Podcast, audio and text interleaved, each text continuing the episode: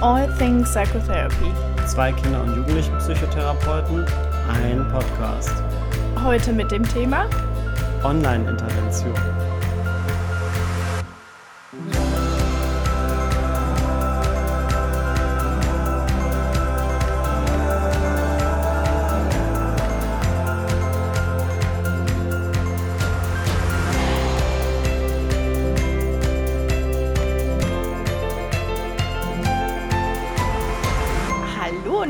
Willkommen zu einer neuen Folge von All Things Psychotherapy. Zur Abwechslung sind wir heute mal wieder zusammen hier.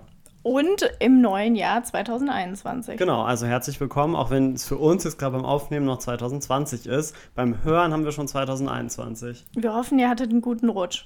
Genau. Und wir auch. Ja, das auch, auf jeden Fall. Ja, wahrscheinlich habt ihr die letzte Folge im Dezember noch gehört mit der Freundin und Kollegin Nora, die was zu Online-Psychotherapie erzählt hat, wie das bei ihr so in der Praxis läuft. Und wir hatten ja vorher auch schon Fragen und Kommentare bei Twitter bekommen, wie es denn so mit Online-Interventionen aussieht. Und das ist ja nochmal ein bisschen ein Thema, was von der Online-Therapie, so wie, äh, so wie wir sie beim letzten Mal gesprochen haben, so ein bisschen weggeht. Ja, wir haben heute versucht, ein bisschen zu recherchieren, ähm, dass ihr mal so einen Überblick habt. Also was gibt es denn überhaupt alles so für Online-Interventionen? Dann haben wir uns Meta-Analysen angeguckt und würden die Ergebnisse von diesen Meta-Analysen einmal gerne diskutieren. Genau, das ist so ein bisschen der Plan für heute. Ich hoffe, damit können wir so ein bisschen eure Interessen abdecken. Wenn nicht, dann gerne nochmal Fragen und Kommentare auf Twitter für uns hinterlassen oder uns bei Facebook oder Instagram schreiben. Wir sind da gerne offen und gucken dann auch gerne in weiteren Folgen nochmal auf das Thema, weil wir es total spannend finden. Ähm, wir würden einmal damit anfangen, dass wir erstmal schauen, was gibt es eigentlich für Online-Interventionen, was ist das eigentlich und ähm, wie Conny schon gesagt hat, haben wir uns mehrere Meta-Analysen und Reviews zu dem Thema angeguckt, wie man es eben in so einer Literaturrecherche auch erstmal machen sollte. Und man kann diese Online-Intervention oder auch Internet-Delivered äh, Therapy oder ICBT, je nachdem, ähm, was für ein Schwerpunkt jetzt vielleicht die Reviews auch haben, erstmal unterteilen in verschiedene Arten. Also es gibt verschiedene, teilweise auch grundsätzlich unterschiedliche ähm, Arten von Interventionen, die eben über technische Medien oder eben über das Internet an den äh, Patienten, an die Patientin gebracht werden können. Das erste wäre sowas wie so eine Art Selbsthilfetraining. Das heißt, dass ähm, Materialien online vermittelt werden, häufig in Textform, kann aber auch in Videoform sein. Also Informationen werden erstmal über das Medium Internet an den Patienten oder die Patientin gebracht und dann ist es oft so, dass das Ganze auch mit kleinen oder auch größeren Aufgaben verbunden ist, die wir eben in der Therapie auch als Homework oder Hausaufgaben eben an den Patienten äh, geben würden. Und das Ganze findet dann aber eben nicht im Therapieraum, sondern in der virtuellen Umgebung statt. Äh, das kann einerseits auf den Patienten fokussiert sein, also dass der Patient oder die Patientin selber das Programm durchläuft und diese Aufgaben macht. Es gibt äh, äh, Modelle, wo das Ganze über die Eltern läuft, das heißt, dass die Eltern trainiert werden, zum Beispiel ihr Kind dann dementsprechend im Alltag auch anders zu unterstützen oder eben auch Erziehungsfertigkeiten trainiert werden. Und es gibt auch Mischformen, also dass äh, Programme sowohl für Kinder als auch für Eltern angeboten werden. So ein bisschen weg von dem Ansatz äh, gibt es dann noch die sogenannten Serious Games. Wenn man so deutschsprachige Publikationen sich anguckt, wird das häufig mit seriöse Spiele übersetzt. Das heißt, es sind dann Computerspiele, die aber eben nicht allein den Zweck haben, zu unterhalten, sondern die eben noch einen zweiten Effekt haben, nämlich auch da wieder zum Beispiel Informationen zu vermitteln. Das gibt es zum Beispiel im Bereich ähm, so Führungskräftetrainings, Business, äh, alles was so die Ecke ist, gibt es das schon relativ viel. Äh, da gibt es auch relativ viel Forschung zu. Die therapeutische Anwendung ist noch nicht ganz so etabliert. Da gibt es aber auch schon erste Sachen für, wo man eben auch äh, schon so ein bisschen was geguckt hat, wie das funktionieren könnte. Nochmal davon abtrennen müsste man eben den äh, Gebrauch von ganz regulären Computerspielen in der Therapie, was halt streng genommen eigentlich keine ICBT oder Internet Delivered Therapy ist, was wir aber vielleicht am Ende trotzdem nochmal anreißen, dass äh, wie eben zum Beispiel auch ganz normale Computerspiele therapeutisch genutzt werden können. Und bei diesem ICBT, vielleicht sollten wir da, weil wir dieses Wort da oder diese Abkürzung da auch immer wieder rumwerfen, also ich glaube, die Übersetzung ist internetbasierte kognitive Verhaltenstherapie. Genau, liegt einfach daran, dass auch da in der Forschung äh, größtenteils eben Verhaltenstherapie oder kognitive Verhaltenstherapie verwendet worden ist. Heißt aber nicht, dass man es nicht eventuell auch auf andere Schulen ausbauen könnte. Da gibt es nur leider wie, viel zu oft keine Forschung zu. Ähm, ja, und bei diesen ICBT-Sachen ähm, kann es auch sein, dass es unterschiedlich ist, wie stark ein Therapeut auch anleitend tätig ist. Das kann ganz viel sein, dass man da ganz viel Kontakt miteinander hat, kann aber auch sein, dass man relativ wenig Kontakt miteinander hat. Genau, da gibt es auch ganz verschiedene Arten oder Methoden, wie der Kontakt eben ähm, ja, hergestellt wird. Äh, in der Regel oder es ist oft so, dass zum Beispiel Coaches oder Therapeuten per äh, Message oder E-Mail irgendwie im Kontakt mit den Patienten sind. Es gibt aber auch Studien oder Methoden, wo das Ganze per Telefon zum Beispiel passiert. Äh, was weniger oft vorkommt, ist das tatsächlich über internetbasierte, so was wie Videotelefonie, Zoom, Skype oder sonst was, also natürlich mit der datenschutzrechtlichen Alternative. Äh, das äh, findet sich bisher nicht so oft, eventuell eben genau aus den genannten Gründen des Datenschutzes, wobei wir da uns auch nicht sicher sind. Wir haben auch zwei Beispiele mitgebracht äh, zu dem Thema. Einmal aus dem Erwachsenenbereich, wo, wie leider auch fast immer, das Ganze schon so ein bisschen etablierter ist als im KIO-Bereich. Äh, und zwar gibt es bei uns in der Arbeitsgruppe eine Online-Studie, die durchgeführt wird, also zu einer Online-Intervention für Frauen mit sexuellen Funktionsstörungen. Ähm, das hat einfach auch da den Vorteil, dass äh, das auch ein Thema ist, was mit oft eben hoch schambesetzt ist oder auch mit ähm, großen Hemmungen verbunden ist, da in die Face-to-Face-Therapie zu gehen. Und die, die Studie läuft gerade noch, deswegen können wir dazu den Ergebnissen noch nicht so viel sagen. Aber das ist eben auch über eine Online-Intervention mit einer, einmal mit achtsamkeitsbasierten Ansätzen, einmal mit kognitiv-verhaltenstherapeutischen Ansätzen. Und ähm, da sind wir total äh, gespannt auf die Ergebnisse. Äh, wer, wenn ihr da Interesse habt, dann hinterlasst uns doch da auch mal Kommentare, weil dann könnten wir da auch mal einen Gast einladen und auch über das Thema vielleicht noch sprechen, auch wenn es eben im Kinder- und Jugendlichenbereich eben nicht so der Fokus ist. Eine weitere Kollegin, die ähm, unter anderem versucht, Online-Angebote oder Treatments anzubieten, ist Marus Kallerfell, die auch aus Bochum ist. Die versucht, ein Psychoedukations- Tool für ähm, Angehörige von Psychosepatienten zu machen, da aber vielleicht auch eher ein Fokus mal Richtung Jugendliche. Das war eigentlich was, was wir witzigerweise auch als Podcast geplant hatten, was aber wegen Corona ein bisschen verschoben wurde. Aber das wäre auf jeden Fall was, was wir äh, so oder so spannend finden würden und vielleicht jetzt auf die Agenda für 2021 setzen. Genau, auch da, wenn ihr da Interesse habt, schreibt uns gerne, äh, dass wir uns da noch ein bisschen besser darauf vorbereiten können, was eure Fragen sind. Ja, also äh, wie wir vorhin schon gesagt haben, wir haben uns ein paar Meta-Analysen angeguckt. Für die Leute, die es nicht wissen, wäre es vielleicht nochmal ganz gut, sich zu überlegen, was ist denn jetzt überhaupt nochmal eine Meta-Analyse? Und ich glaube, da Micha auch gerade an einer arbeitet, wäre es vielleicht ganz gut, wenn du nochmal erklärst, wie das so funktioniert. Meta-Analysen machen richtig viel Spaß. ähm, nein, also Meta-Analysen sind eben Studien, die schauen, was gibt es vielleicht bisher schon für Studien und dann versuchen die Ergebnisse dieser Studien quasi zusammenzufassen. Das heißt herauszufinden, ähm, wenn man jetzt sich alle Studien gemeinsam anguckt, ob dann vielleicht eine gemeinsame Richtung gefunden werden kann, ob die Studien in unterschiedliche Richtungen gehen und wie vielleicht dann der Effekt ist, wenn man alle Patienten, die sich in den Studien, ähm, in den Einzelstudien angeschaut worden sind, eben in einen großen Pott schmeißt. Das äh, hat methodisch so ein paar äh, Konsequenzen. Ich würde erstmal nochmal die einzelnen Schritte kurz durchgehen. Also man fängt an mit einer Literaturrecherche. Das heißt, man muss sich ähm, gut überlegen, was man eigentlich für Studien finde, also finden möchte, was man untersuchen möchte. Und man stellt eben dann einen Suchterm auf, den man dann in verschiedenen äh, Datenbanken, in den, am besten in den etabliertesten Datenbanken verwendet. Und dann kriegt man relativ viele Treffer raus, wenn man einen guten Job gemacht hat. Also es ist dann oft so, dass man so zwischen 1000 und 3000, manchmal auch noch mehr Treffer hat, je nachdem, was die Thematik ist, die man untersucht. Und was man dann macht, ist, dass man die Abstracts der Publikation, also die Zusammenfassung, ähm, screent und schaut, ob diese Texte in die Fragestellung, die man untersuchen möchte, passen. Also wenn man zum Beispiel untersuchen möchte, welchen Effekt äh, oder wie groß der Effekt ist von einer Online-Therapie, würde man eben in den Abstracts gucken, äh, ob da überhaupt Online-Therapie gemacht worden ist. Weil selbst bei dem besten Suchstring kann es eben vorkommen, dass Studien reinrutschen, die gar nicht, die doch vielleicht nicht hundertprozentig passen oder die doch andere Themenbereiche untersuchen. Da sind die äh, Such Suchalgorithmen der Datenbanken meistens nicht ganz so gut, wie wir es gerne hätten. Und manchmal spucken die eben auch viel breitere Ergebnisse aus. Und in der Regel ist es so, dass nur ein Bruchteil der Studien, die man ursprünglich gefunden hat, am Ende für die Analyse übrig bleibt. Also das heißt, man hat dann vielleicht ist mit 3000 gestartet und am Ende hat man zwischen 30 und 70 Studien, die man dann vielleicht letztendlich auch ähm, einschließt in die Analyse, weil der ganze Rest rausfällt.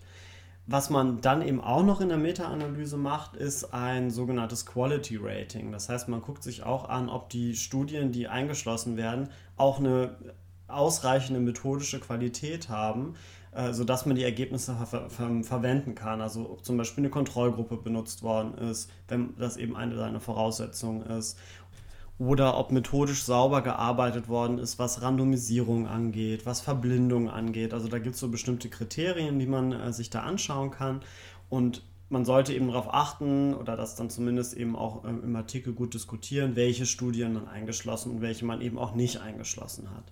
Wenn das alles passiert ist, dann schaut man sich an, was für Daten in den Studien eigentlich erhoben worden ähm, sind. Und es ist eben oft so, gerade wenn man sich vielleicht auch verschiedene Studien anguckt, dass natürlich nicht immer die gleichen Fragebögen verwendet worden sind.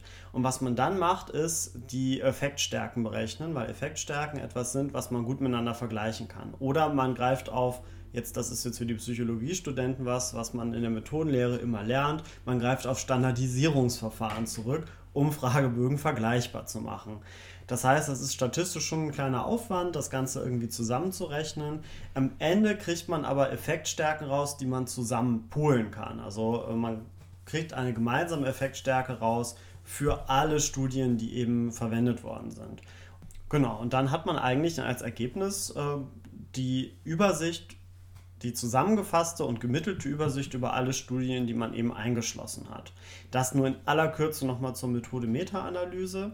Was wir eben uns auch ein angeguckt haben, ist quasi eine Meta-Meta-Analyse, also ein Meta-Review, in dem sich äh, die teilnehmenden oder die äh, durchführenden Forscher äh, sich verschiedene Reviews und Meta-Analysen angeguckt haben und die Ergebnisse wiederum zusammengefasst haben. Also das geht auch äh, und das schauen wir uns auch noch mal kurz zumindest an. Wir fokussieren uns aber vor allem auf eine Meta-Analyse, die aus Schweden kommt und zwar von der Sarah Wiegerland und Kollegen und wir werden auf jeden Fall auch in der Beschreibung vom Podcast den Link zu der Analyse posten. Die ist nämlich äh, frei verfügbar, die ist Open Access, die könnt ihr euch gerne auch anschauen. Die ist aus dem Jahr 2016, also nicht ganz aktuell, aber immerhin noch äh, innerhalb der letzten fünf Jahre durchgeführt und ja, zeigt auf jeden Fall ganz spannende Ergebnisse, die wir mit euch gerne so ein bisschen besprechen würden.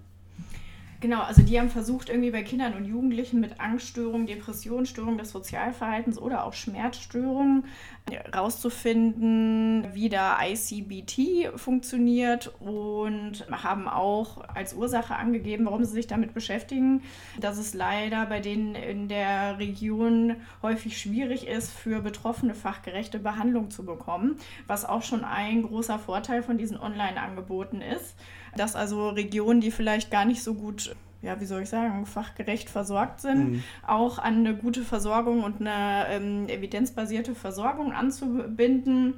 Das ist übrigens auch ein Grund, warum viel solcher Forschung zu Self-Help oder auch zu so was wie Bibliotherapy früher und jetzt eben auch äh, Internet-Delivered Therapy aus Australien kommt, weil in Australien einerseits die Psychotherapieforschung sowieso sehr stark ist, andererseits, äh, man kann sich vorstellen, da die Strecken noch ein bisschen größer sind, wenn man jetzt nicht gerade an der Ostküste äh, wohnt, sondern wenn man weiter eben in Richtung Outback geht, da sind einfach die Strecken so lang, dass es für Familien total schwierig ist, Face-to-Face-Therapeuten aufzusuchen. Und äh, rein hypothetisch nehme ich mal an, würde das in Skandinavien auch zutreffen. Ja. Ja, genau. Und die, die, zählen am Anfang ganz viele Vorteile von so Online-Interventionen auf. Zum Beispiel, dass Online-Interventionen weniger Zeit des Therapeuten benötigen. Also bei Erwachsenen äh, bis zu 85 Prozent weniger. Was für uns ja dann wahrscheinlich bedeuten würde, dass ein Therapeut ähm, zeitlich gesehen mehr Kapazitäten hat, mehr Leute zu versorgen. Was natürlich auch wieder in Regionen, wo es einfach äh, vielleicht gar nicht so viele Therapeuten gibt, die es dahin verschlagen hat, auch nochmal eine bessere Versorgung der Patienten bedeuten würde würde. Außerdem würden so Online-Interventionen keine zeitliche Einschränkung bedeuten. Also die Patienten können das besser in ihre ähm, Schul- oder Arbeitszeiten integrieren oder drumherum bauen und hätten vielleicht auch keine so langen Fahrtwege, wie wir ja schon mal besprochen hatten, ne, wenn man da ewig durch die Gegend eiern muss. Die ähm, Forscher vermuten, dass auch zumindest bei manchen Störungsbildern eine gewisse Stigmatisierung damit umgangen wird die Forscher haben aber selber auch kritisch angemerkt, äh, dass vor allem bei Kindern und Jugendlichen natürlich da auch bei Online-Interventionen einige Schwierigkeiten einherkommen. Also zum einen äh, muss das Material ja an das Entwicklungsalter angepasst werden. Also zum Beispiel kann ein Kind dann vielleicht schon lesen und schreiben äh, und kann es das wirklich auch selber machen. Auch das beeinflusst natürlich dann den Einbezug der Eltern oder vielleicht eines Therapeuten. Und ähm, wenn mehr Anleitung wieder durch den Therapeuten stattfindet, ist natürlich auch das so, dass eine, ein paar Vorteile von den ähm, Online-Interventionen damit verloren gehen. Und zum anderen, das ist jetzt vielleicht rein statistisch gesehen, aber dass da auch äh, Therapeuteneffekte natürlich wieder eintreten. Und ja, die Studien sind somit natürlich dann auch weniger vergleichbar. Ne? Also je nachdem, wie stark der Therapeuteneinbezug ist, desto weniger kann ich es natürlich vielleicht mit äh, einem Treatment vergleichen, wo gar kein Therapeuteneinfluss war. Ja, und das ist insgesamt was, was in vielen Meta-Analysen zu dem Thema, die wir uns jetzt angeguckt haben, kritisiert wird, dass es insgesamt relativ schwer ist, die Studien miteinander zu vergleichen, weil sich nicht nur zum Beispiel solche Variablen wie Therapeutenkontakt massiv unterscheidet, sondern zum Beispiel auch sowas wie, wie viele Module hat jetzt so eine Intervention, wie viel Zeit müssen die Patienten investieren. Also es gibt einfach super große Unterschiede, die es schwer machen, das zu vergleichen. Was natürlich auch total Sinn macht. Ne? Also wenn man mal überlegt, ähm, ich behandle ja nicht alles gleich und ähm, wir wissen ja auch selber vom therapeutischen Handeln, dass jede Störung auch ihre eigenen Bausteine braucht. Ne? Also ich ja. glaube, alleine das macht es schon total schwierig, irgendwie da einen Vergleich ähm, festzustellen. Also zum Beispiel eine Angststörung und, äh, weiß ich nicht, Störung des Sozialverhaltens äh, behandle ich Überraschungen anders. Ja, klar, auf jeden Fall. Ja, was sie jetzt gemacht haben in der Studie, nur nochmal, um auch ein paar Zahlen zu liefern, wie eben schon gesagt, im ersten, also wird immer eine ganz große Anzahl an Titeln erstmal gefunden und die haben am Anfang fünf 1258 ähm, Studien gefunden, die irgendwie passen könnte. Nachdem die Titel, die Abstracts und teilweise eben auch die vollen Texte dann ähm, sich angeschaut worden sind, sind letztendlich noch 25 Texte übrig geblieben. Das heißt, es wird immer mit ganz, ganz viel gestartet und am Ende wird es aber relativ wenig. Insgesamt wurden sich aber in der Meta-Analyse über 1800 Patienten angeguckt, die dann eben zusammengefasst worden sind. Ja, und von den Ergebnissen her fanden wir das auf jeden Fall ganz interessant. Das ist vielleicht auch ein Grund, warum wir diese Studie rausgepickt haben, um die äh, euch vorzustellen. Also insgesamt sind Online-Angebote ähm, besser als ein Verbleiben auf der Warteliste. Also da gibt es auf jeden Fall einen deutlichen Effekt äh, der Verbesserung. Interessant war auch, dass es einen großen Effekt bei psychischen Erkrankungen gibt und moderate Effekte bei somatischen Symptomen. Da muss man vielleicht nochmal dazu sagen, ähm, dass es da, glaube ich, auch um Asthma-Symptome und so genau. Ging. Also es waren verschiedene somatische Störungen, die sich eben auch angeguckt worden sind, neben den ähm, psychischen Störungen. Und da wurden, also das war vor allem sowas wie chronische Schmerzen auch, wie ja so eine, Mische, so eine Mischung aus psychisch und somatisch sein können. Oder eben halt sowas wie ähm, Asthma. Und da waren die Effekte auf jeden Fall geringer als bei den rein psychischen Diagnosen. Interessant war auch, dass, ähm, damit hatten wir, glaube ich, selber nicht gerechnet, ähm, vergleichbare Ergebnisse bei diesen Online-Treatments und Face-to-Face-Treatments ähm, erzielt wurden. Interessant war aber, dass die Forscher selber auch schon darauf hingewiesen haben, Vorsicht, äh, das sind keine Ergebnisse, die man generalisieren darf und die jetzt sofort bedeuten, dass quasi Face-to-Face-Therapie ähm, genauso wirksam ist wie Online-Treatment. Das Problem nämlich bei dieser Meta-Analyse ist, dass Symptomreduktion natürlich nicht immer das einzige Maß bei einer Bewertung von Psychotherapie sein sollte und wie wir ja gerade schon gesagt haben, wurden viele verschiedene Störungsbilder auch miteinander verglichen, wo Symptomreduktion vielleicht auch relativ ist. Außerdem gab es insgesamt bei dieser Meta-Analyse nur drei Studien, die sich mit einem Vergleich zwischen Online-Treatment und Face-to-Face-Behandlung ähm, beschäftigt haben. Und insgesamt hatten die Forscher selber schon gesagt, dass, wie gesagt, sehr unterschiedliche Variablen aufgrund der Störungsbilder natürlich auch erhoben wurden und somit nicht vergleichbar sind. Also da vielleicht gleich mal zur Beruhigung aller, die jetzt denken, zum, Psycho äh, zum Therapeuten gehen ist vielleicht gar nicht mehr sinnvoll. Äh, das wollen die damit nicht sagen. Genau. Wir haben uns dann auch noch angeschaut, wie das mit so äh, diesen Serious Games aussieht. Und auch da gibt es eine Meta-Analyse zu ähm, von der äh, Juana Alexandra David äh, und Kollegen. Und die haben sich angeschaut, wie das so mit Effekten von Serious Games sind in Bezug auf die psychische Gesundheit äh, bei Kindern und Jugendlichen. Da wollen wir jetzt gar nicht so im Detail auf, äh, drauf eingehen, aber auch da wurden immerhin 34 Studien mit eingeschlossen. Und auch da konnte gezeigt werden, dass es ähm, zwar kleine, aber signifikante Effekte gibt äh, die aber sehr, sehr heterogen sind. Also es gibt Studien, da zeigen sich deutlich größere Effekte und Studien, da zeigen sich fast gar keine Effekte. Und auch da gibt es ganz, ganz viele Variablen, die eine Rolle spielen. Also zum Beispiel, wie lang die Therapie-Sessions, die Online-Sessions, also die Gaming-Sessions in dem Fall dann sind, wie alt die Patienten sind, äh, wie viele Sitzungen es insgesamt gibt. Also da scheinen ganz, ganz viele Sachen eine Rolle zu spielen. Äh, aber auch da konnten eben kleine Effekte gefunden werden. Das heißt, es ist vielleicht zumindest was, was man jetzt nicht einzeln einsetzen kann. Das ist eben auch das, was die Autoren schlussfolgern, aber was eventuell eben unterstützend eingesetzt werden kann, um zum Beispiel auch die Motivation von ähm, Kindern und Jugendlichen weiter zu fördern. Das ist ja sowieso immer so ein, so ein Argument, was für den Einsatz von Spielen in der Therapie, also von Computerspielen in der Therapie ähm, genannt wird, dass es eben möglichst nah an der Lebensumwelt der äh, Patienten ist. Aber eben, die sagen ganz deutlich, dass die Studienqualität auch nicht ausreichend war in vielen Fällen und dass da auf jeden Fall deutlich mehr Forschung gebraucht wird, eben auch qualitativ hochwertige Forschung gebraucht wird. Zum Schluss noch, bevor wir in die Diskussion gehen, äh, zur eben angekündigten Meta-Meta-Analyse. äh, die ist von Chris Hollis und Kollegen durchgeführt worden. Und da wurden eben sich mehrere Reviews angeguckt, die in äh, auch von 2016 an rückwirkend quasi veröffentlicht worden sind.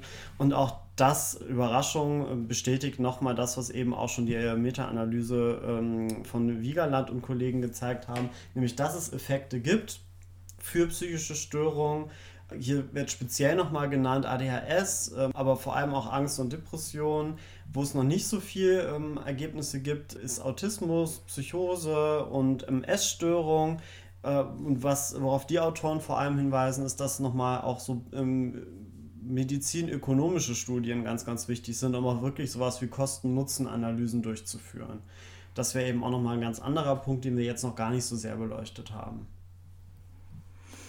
Ja, und wenn wir uns das jetzt mal von unserer Sichtweise angucken, ähm, haben wir vorher natürlich schon ein bisschen irgendwie diskutiert, wie wir das denn so finden und was wir denn dazu denken. Naja, also zum einen ist es, glaube ich, ein gutes Tool irgendwie, um Leuten wirklich schnell was anzubieten. Ich meine, das ist, glaube ich, in Deutschland ähm, vielleicht nochmal auch ein anderes Thema, aber selbst hier gibt es Regionen wie zum Beispiel im Ruhrgebiet, wo die Kinder und Jugendlichen teilweise ein halbes, dreiviertel Jahr oder noch länger auf eine Therapie warten. Das ist echt lange bei einem Kind und bei einem Jugendlichen, genauso natürlich auch bei einem Erwachsenen. Aber gerade wo ähm, Entwicklungsschritte anstehen, ist das natürlich echt eine lange Zeit. Ähm, von daher wäre ein Argument für die diese äh, Online-Intervention dass wenigstens dann schon irgendwas stattfindet und schon irgendwas passiert und wie die Studien ja auch zeigt, vielleicht auch schon ganz gute Ergebnisse liefern würde. Also so gesehen, ähm, um eine Überbrückung bis zur Therapie schon mal anzubieten, wäre das ja auf jeden Fall schon mal eine deutliche Verbesserung. Vielleicht brauchen manche dann auch gar keine Therapie mehr. Das wäre ja vielleicht auch echt äh, nochmal ein, ein guter Effekt. Außerdem ist es vielleicht nochmal eine Idee, Leuten vielleicht den naja, den Einstieg in eine Therapie zu erleichtern. Es gibt ja manchmal Patienten, denen es so schlecht geht, dass die vielleicht aktuell gar nicht schaffen, irgendwie erstmal überhaupt zu einer Psychotherapie zu kommen. Und dann wäre das vielleicht auch eine Möglichkeit, da wenigstens ein paar schon irgendwie abzufangen, schon mal Psychoedukation zu machen, dass die irgendwie im Alltag vielleicht schon ein, zwei Stellschrauben stellen können, um es zu schaffen, wirkliche Hilfsangebote anzunehmen. Das ist aber genauso gut auch unser Kritikpunkt, denn nämlich die Patienten, die schaffen, so im, ich nenne es jetzt mal Selbststudium und jede Woche sich an Aufgaben dran zu setzen, ähm, das sind natürlich auch echt eigentlich die fitten Patienten. Also wenn ich jetzt von einer äh, stark depressiven Symptomatik ausgehe, wäre meine Befürchtung, dass äh, der oder die vielleicht gar nicht schafft, da jeden Tag sich dran zu setzen oder jede Woche ähm, und dass das ein viel zu hoher naja, viel zu hohe Hürde ist, äh, dieses Treatment überhaupt abzuschließen. Also das wäre so ein bisschen unsere Befürchtung, ähm, dass das vielleicht äh, nicht so zielführend ist. Ja, das bestätigt halt leider auch nochmal den, ähm, die Bias oder die Verzerrung, die wir in der Forschung leider oft haben, dass die, die an den Studien teilnehmen, häufig eben auch sehr motivierte Patienten sind. Wobei äh, das versucht, also wir versuchen das in der Forschung in, der letzten, in den letzten Jahren auch immer mehr zu ändern, um auch wirklich eine große Bandbreite an Patienten auch abgreifen zu können, einschließen zu können, sind aber eben auch da teilweise, gerade wenn es um so Studien geht, die nicht speziell eine therapeutische Anbindung zum Beispiel an Ambulanz, wie das hier in Deutschland oft möglich ist, ermöglichen, sondern im Ausland ist es eben oft so, dass sich Patienten eben melden müssen, um an Studien teilzunehmen. Und da ist es eben sehr, sehr schwierig, da nochmal zu schauen, dass man eben auch die vielleicht kriegt, die alleine diesen Schritt nicht so gut schaffen.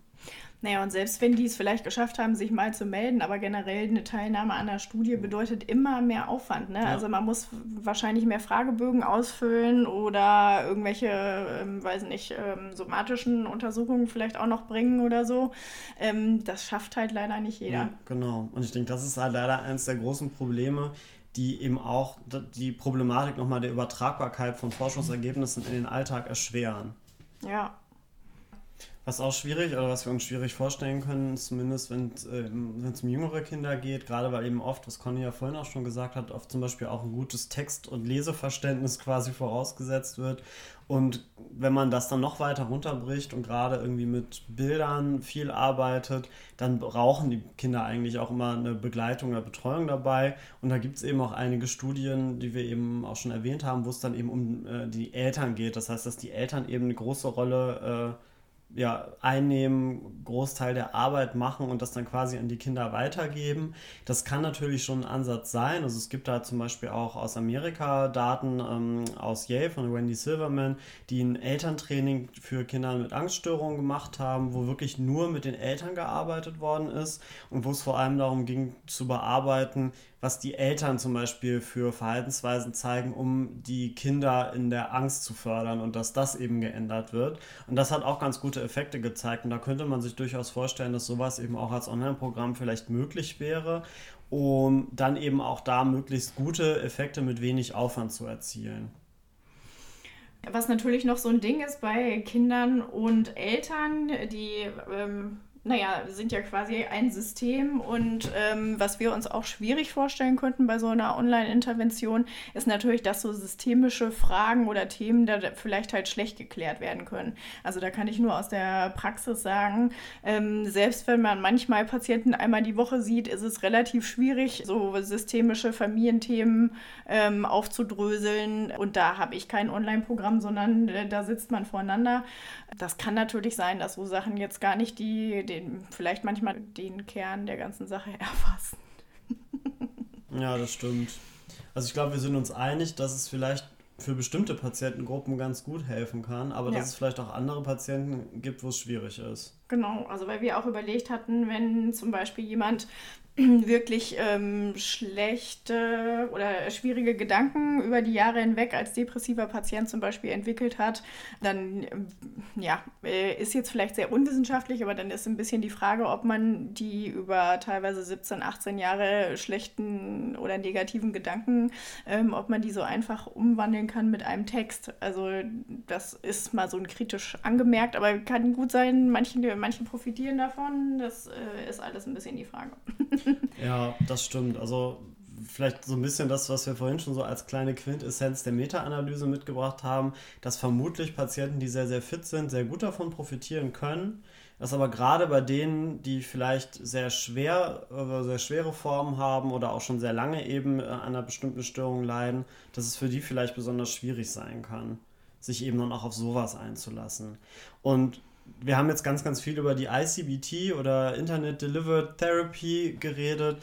Vieles davon trifft, glaube ich, auch auf die Serious Games zu. Da gibt es aber eben halt noch nicht ganz so viel zu.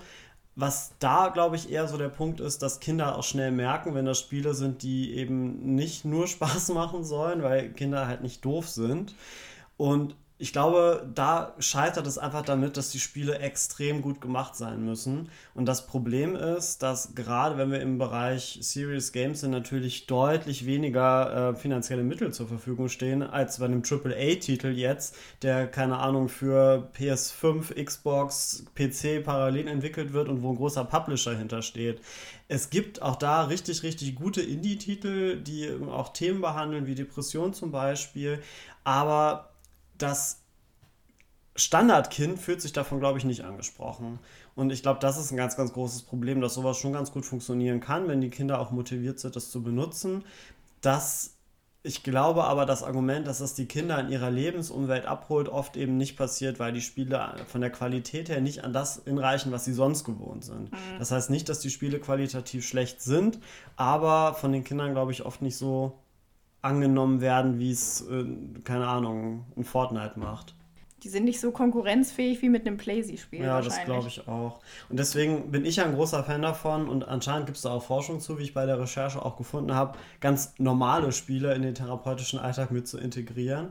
Das vielleicht noch so als kleiner letzter Punkt, mit dem man aber, glaube ich, auch nochmal eine eigene Folge füllen könnte, wenn man möchte da würden wir auf jeden Fall, oder würde ich zumindest so ermutigen, da mit den Patienten auch in den Dialog zu gehen. Also ich hatte da verschiedene Patienten auch, die verschiedene Spiele gespielt haben, die wir dann auch tatsächlich zur Übung von bestimmten ähm, Skills oder so benutzt haben. Also gerade so zum Thema Frustrationstoleranz.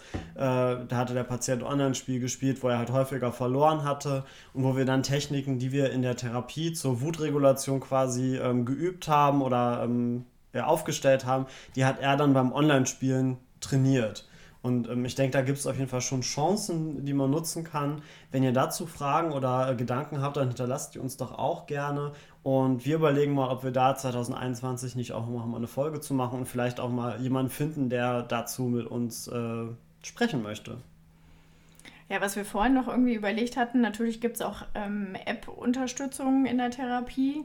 Auch das wäre wahrscheinlich nochmal eine eigene Folge. Ja, das ist auch, glaube ich, so eine Trendbewegung. Also, wenn man so in den letzten zwei Jahren auf Kongressen unterwegs war, mindestens ein Symposium gab es immer zu App-gestützter Therapie.